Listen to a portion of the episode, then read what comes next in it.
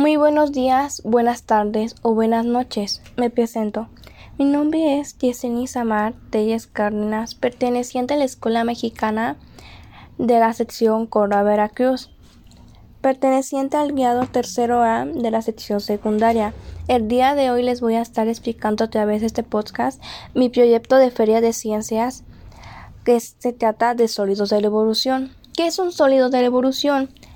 Es un sólido que puede obtenerse mediante la rotación de una curva plana alrededor de una recta que está contenida en su mismo plano. Dicha recta se denomina eje de, revolución.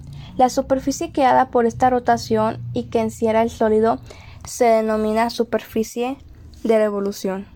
A continuación voy a dar unos ejemplos de sólidos de revolución. Vendría siendo el cilindro, un triángulo, un rectángulo, que vendrían siendo al girarlo un cono, incluso una esfera. Daré un ejemplo de cómo puede obtenerse. Un triángulo, repitiéndose así, girando sobre su mismo eje, dará la forma de un cono a una velocidad mayor al promedio. Son encontradas frecuentemente en la vida cotidiana, por ejemplo, como caucho, un embudo, un pistón, una copa, un bombillo, un lápiz, una luminaria, un baril, un cono de helado, incluso un sartén, algo que se encuentre en tu cocina, incluso una manzana o una que otra botella.